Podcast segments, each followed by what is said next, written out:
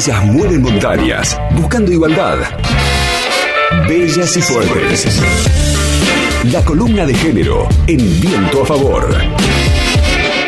Hola, yo soy Margarita, estamos en un grupo de más de 20 mamás víctimas de trata y estamos al borde del desalojo, una sede que tiene más de 35 años de antigüedad. Las madres necesitamos colaboración porque no podemos seguir avanzando con esta lucha. Tenemos más de 11 causas en la justicia por trata de personas. Eh, somos todos voluntarios, desde las abogadas, desde sacar fotocopia del expediente.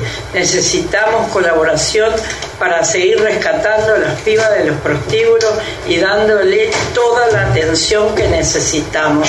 Estamos pidiendo, por favor, colaboración al mundo entero. Un pesito cada uno nos puede venir muy bien para seguir avanzando en esta lucha. Recién escuchamos a Margarita Meira. Ella es presidenta y fundadora de la Asociación Madres de Víctimas de Trata de la ciudad de Buenos Aires. Y este 8 de marzo esta organización tomó un protagonismo particular, diríamos que medio de casualidad y en breve les voy a contar por qué, pero en principio vamos a hablar sobre esta organización. La hija de Margarita Meira era Susana Betker. Ella tenía 17 años cuando fue secuestrada por una red de trata con fines de explotación sexual en el año 1991 y fue asesinada en 1992 y estaba embarazada de dos meses. Margarita supo que su hija había sido secuestrada y obligada a ejercer la prostitución en distintos prostíbulos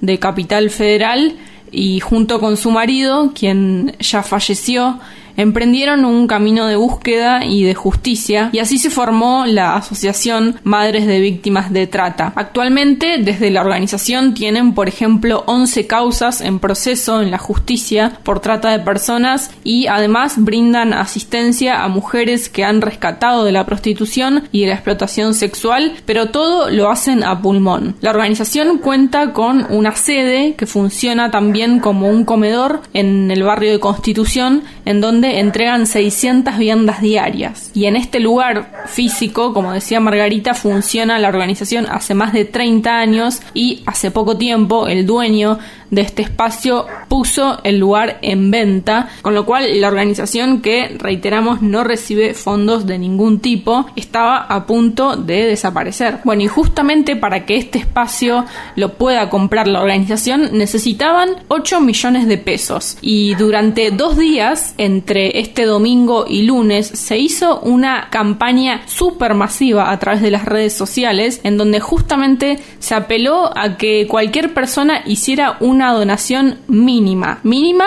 de lo que pudiera donar, desde 10 pesos hasta 500 o más para justamente poder salvar el espacio en donde funciona la organización Madres de Víctimas de Trata. Y si bien esta campaña se masificó porque fueron gran cantidad de influencers y activistas con mucha llegada las que lo replicaron, sí estuvo impulsada en particular por el influencer Santiago Maratea, quien en las últimas semanas ya viene protagonizando otras campañas de donaciones económicas similares. Sin embargo, en este caso es la más alta porque nunca había pedido un monto económico tan alto. Justamente en los días previos fue que eh, Santiago había encabezado otra campaña de donaciones para la Fundación Empate de Córdoba que asiste y ayuda a chicos con síndrome de Down. También necesitaban plata para que no cerrara su sede y puedan pagar el alquiler. Y bueno, esta plata pudo ser recaudada, pero sus seguidores juntaron más plata de la que él había solicitado, con lo cual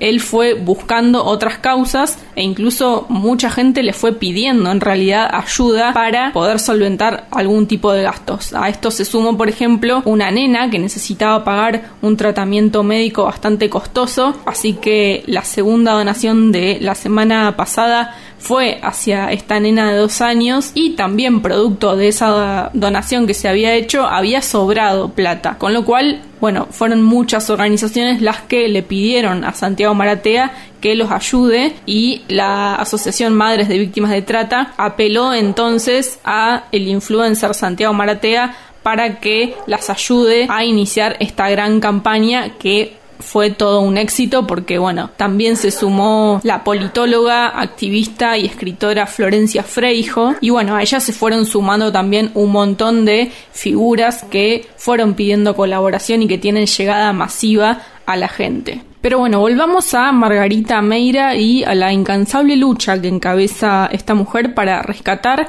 a jóvenes mujeres víctimas de explotación sexual.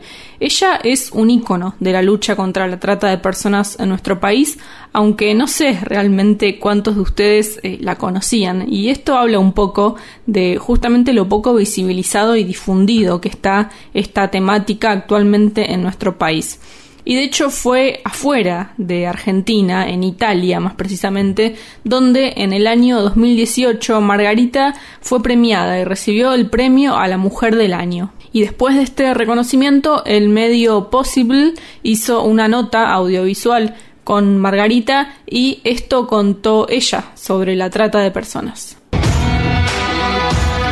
Somos un grupo de 14 mamás eh, que estamos en esta lucha y bueno, lo que nosotros hacemos es, aparte del rescate de las chicas, es visibilizar la trata. Nosotros queremos que en todo el mundo se enteren qué es la trata de personas en la Argentina. Y en todo el país hay 30.000 prostíbulos contados por nosotros. Si en cada prostíbulo hay 10 chicas secuestradas, multiplicado por 30.000, Fíjense cuántas pibas hay secuestradas en la Argentina. Es una situación terrible, terrible. Es muy angustiante. Yo me acuerdo hace poco, hace dos años, eh, mi marido le dice a una mamá, pero vení, participá, le dice, este, acompañá. No, yo no puedo venir acá. ¿Por qué no podés venir? Porque yo no puedo faltar en mi casa porque cuando Mariela desapareció no había celular. Dice, y yo espero la llamada de ella. Y fue muy fuerte, porque 13 años casi sin salir de la casa esperando la llamada. Es desesperante, es desesperante. hay conflictos muy graves en una familia cuando desaparece una chica. Se separa el matrimonio y si no se separa el hombre entra en depresión, se muere, la madre desesperada con los otros chicos. Es una situación grave gravísimo. Y después viene el económico, porque la mamá deja de trabajar y empieza a buscar a su hija. Y a veces el papá también. Hasta venden la casa porque creen que la van a encontrar, como en el caso de Sofía Herrera. Eh, hay conflictos gravísimos. Las chicas que rescatamos te cuentan lo que pasa en un prostíbulo y que todas están secuestradas. La mayoría no aparecen más o se escapan y se escapan muy enfermas o la rescatamos y tenemos tres chicas en psiquiátrico. El 80% de las víctimas de trata quedan con esquizofrenia. El psiquiatra me dice, si a una piba le violan 20 y 30 hombres, la drogan, la alcoholizan, la atemorizan y la golpean, su mente automáticamente hace un clic. Yo no quiero más chicas desaparecidas. Y yo quiero colaborar con las madres con mi experiencia y quiero exigir al Estado que cierren los prostíbulos inmediatamente, que se cierren los prostíbulos porque están prohibidos y que rescaten nuestras pibas y que las condenas a los prosenetas sean durísimas, como dice el Tratado Internacional, porque los prostíbulos son los centros clandestinos de violación, tortura y seguida de muerte. Entonces eso no queremos más en democracia.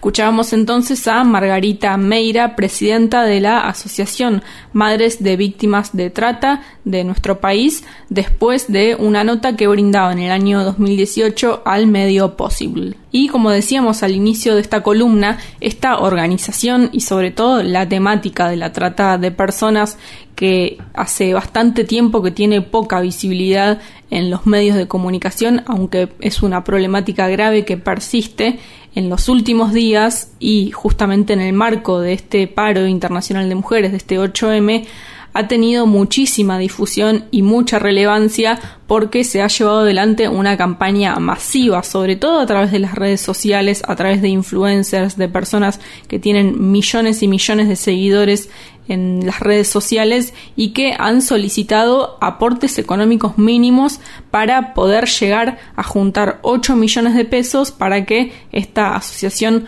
pueda comprar el edificio en donde permanecen hace más de 30 años. Y justamente este objetivo se cumplió.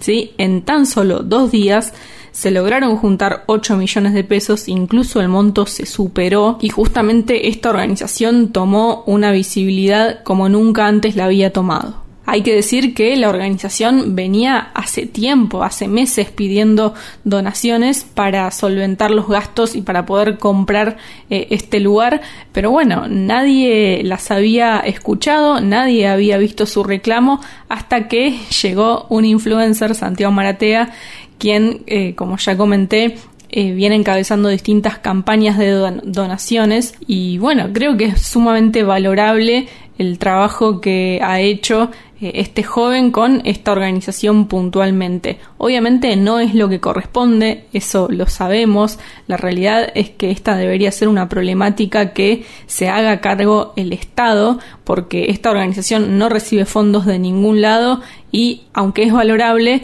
es lamentable en realidad, ¿no? Que tenga que llegar un influencer con 700.000 seguidores en sus redes sociales para que una organización que se dedica a uno de los delitos más aberrantes del mundo pueda seguir subsistiendo. LU5 Podcast. Viento a favor.